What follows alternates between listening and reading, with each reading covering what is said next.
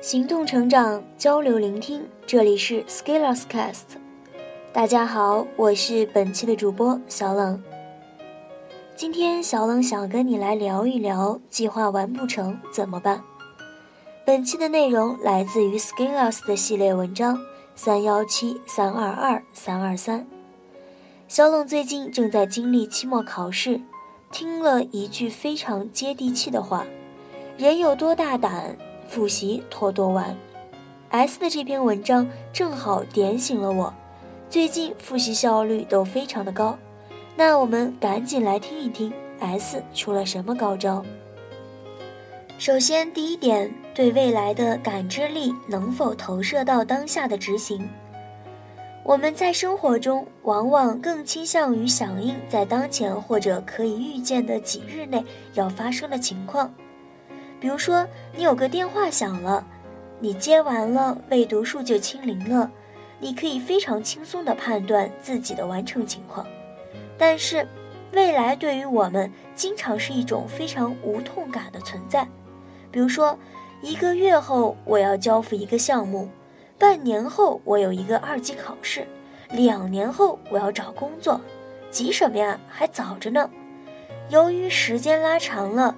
我们没有办法切身地感受到那种迫近的临近感，也就是说，这时我们的感知是迟钝的、不敏锐的，经常呢让我们无法触发行为。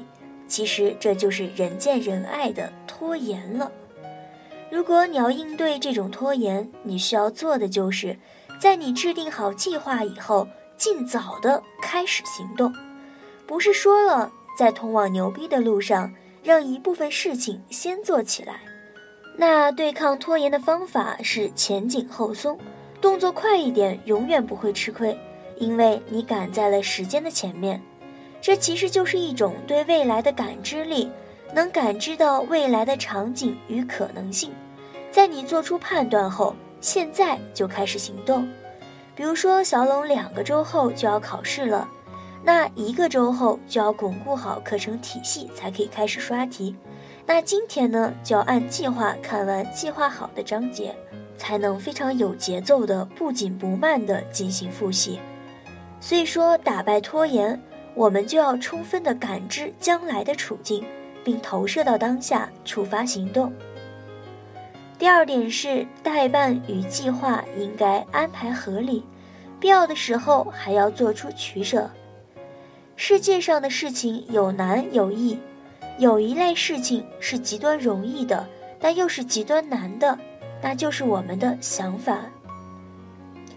想法是非常容易生成的，而且极具逃逸性，它并不会受到我们所处的局部的限制，也并没有任何成本，这几乎就构成了我们肆无忌惮的想法与野心可以滋生的客观条件。于是你可能会看到，一个刚刚创业一个月的连续创业者，呼喊着“我是未来的马云，我有改变世界的理想”；一个四级挂科的学生，手里拿着一本 GRE 红宝书，告诉其他人，他的目标是三个月吃掉两万生词，他的理想在大洋彼岸呢。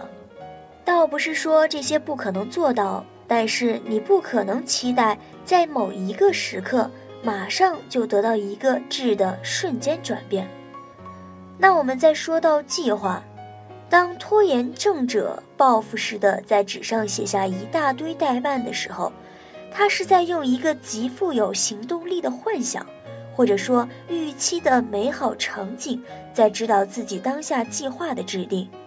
其实有的时候，我们真的知道。按照自己这种糟糕的状态，是绝对不可能把这件事情做完了。但是我们还是写了，因为我们沉浸在美好的意境中，不愿意出来啊。所以一次又一次的，我们制定了好多计划，然后我们又没有做完，反复的挫败，最后我们已经不再相信计划了。那换一个角度来说。来个更接地气的表达，也就是说呀，计划的执行都需要消耗资源的，包括时间、精力，而且还要看你的伴侣、朋友会不会对你发起中断请求。比如说，一个晚上算四小时工作时间的话，七点到十一点，那你如果一小时完成一项任务，加上中间的状态休息切换，如果你能做完四项大的工作，就已经非常高效了。但是，如果你的工作量没有预估准确，或者工作太多，那就会出现超时。而第二天，如果你还有事情，还有新的工作，那么你是没可能做完手头的事情的，因为你的资源不够。那怎么办呢？S 在这里给出了十六个字的方针，前八个字是明确主线，合理取舍。前面呢，我们说了很多关于欲望和想法就是肆无忌惮的例子，很多时候只是为了满足自己装逼的需要，而不是你真正的需要。那我就要问了，你真正需要的是什么？我猜你可能自己都不知道，自己不知道，既有外部的原因，也有内在的原因。那外部的原因就是我们的成长体系中。共性的诉求往往多于个性的诉求，我们都用同样的尺度来追求好的成绩、好的学校、好的工作，而我们不太用强大的心智、健全的人格、良好的性格等内在的价值作为成长的诉求，这个太个性化了。内部的原因是我们自己都忽略了内向寻找。我们极度渴望依附于外界的标尺来寻求认同、得到赞许、获得满足。比如说，我们会想要一个更高薪水的工作，于是我们会害怕机会成本，在决策的时候怕失去，于是什么都想要，什么都放不下。我在想一个问题：为什么我们在高速公路枢纽口上选择道路的时候非常的坚决？左边去上海，右边去武汉。如果要去上海的话，我们可能完全不用想就左拐了。这种坚决为什么在生活中非常难有呢？尤其是在大事上，除却未来不确定性的恐惧，我想很大的原因是，我们知道我们要去上海，这就是明确的目标。你看这多么干脆，右拐也是条好路啊。那么平，风景那么好，可是我要去上海啊！再见，诱惑。但是我们做计划的时候就不是这样了。由于主线不明确，我们会什么都想要。反正提要求是没有成本的，不管给自己提或者是给别人提，都是没有成本的。那没有主线，我们就没办法取舍，只好照单全收，都是欲望惹的祸。而你根本没有能力做完那么多，而且你还很懒呢。其实，极度勤奋的人是可以同时支撑起自己的多个欲望的。我见过这种人，丧心病狂的优秀。但是，对于我们现在的状态，自己小小的身躯根本装不下那么大的野心，所以我只好说，你拿出自己的代办清单，一件一件的删除舍弃，先把主线明确了。你要什么？你要什么？你要什么？这个目标是否相关？如果现在以你的水平看不到相关，那就先舍弃掉。你需要在你的代办中静下心，真正梳理一遍、两遍，直到最后专注到一件或者两件事，然后我们看下一步。后八个字是简单入手，逐步挂载。生活当然不是简单的。但是我们可以从简单开始，于是你的计划就一两件事儿了，然后你开始做这些事情，一天计划一件事情总能完成的吗？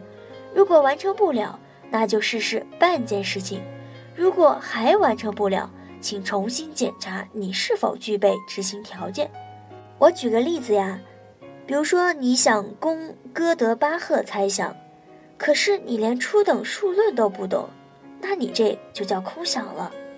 这就是简单入手，你的计划就是要从最简单的开始，开始执行，开始确保完成，确保复盘总结到位，确保不中断。S 呢一直反复在群里说朗读训练，英语如果是个大厦，你要有搬砖的心态和意愿啊。的确，从很多人的反馈中，通过朗读有很大的提高。但 S 说，这真的不是他好厉害，这是因为事情本来就是这样子的。当我们能 hold 住只有一件事情的计划，然后开始处理两件事情的计划，我把这个叫做挂载。你每天确保坚持英文朗读，稳定执行后，这就像一辆快速行驶的火车。当你进入稳态后，你会游刃有余。于是，就像火车车厢一样。再挂载一节上去，这时候在初期不适的情况下，你稍微做一个调整，还是可以继续前进的。但是如果你的功率变大，你的载荷也就增加了，也就是说你做的事情就多了起来。这个过程继续迭代，当你能够在计划里做四五件事情而有条不紊的时候，其实你就已经掌控的非常好了。其他人看来就会觉得你好厉害呀，或者觉得你很苦逼的样子。但是你自己和自己在这个过程中的对话与乐趣，不足为外人道也。到最后你会发现，你的瓶颈不是你的心烦意乱，而是你的身体健康度。只要你有体力，就能开始工作，开始执行计划，而且投入以后就不会轻易掉线。这才是一种理想状态，这也是我在努力追求的。那最后呢？执行中一定要抵制干扰，比如说聊个天儿、说个话、打个电话、和男朋友发个嗲，还是等你做完一件事情后再搞吧。你想啊，在和你自己的斗争中，就像战场一样。需要你开火冲锋的时候，你却总跑回战壕里发微博了，这算个什么事儿嘛？这个战争你逃了后不会死，但是你的士气会消磨掉的。S 的文章到这里就结束了。读完文章呢，小冷觉得时间管理、任务管理都是好深的坑，需要我们加倍努力做功课去填坑。分享完文章，小冷总结一下，就是说。现在就行动，告别拖延，不要贪心，慢慢来才会快。从简到难，专注行动，你的任务就完成了。好了，本期的节目到这里就到尾声，感谢你的收听，我们下期再见喽。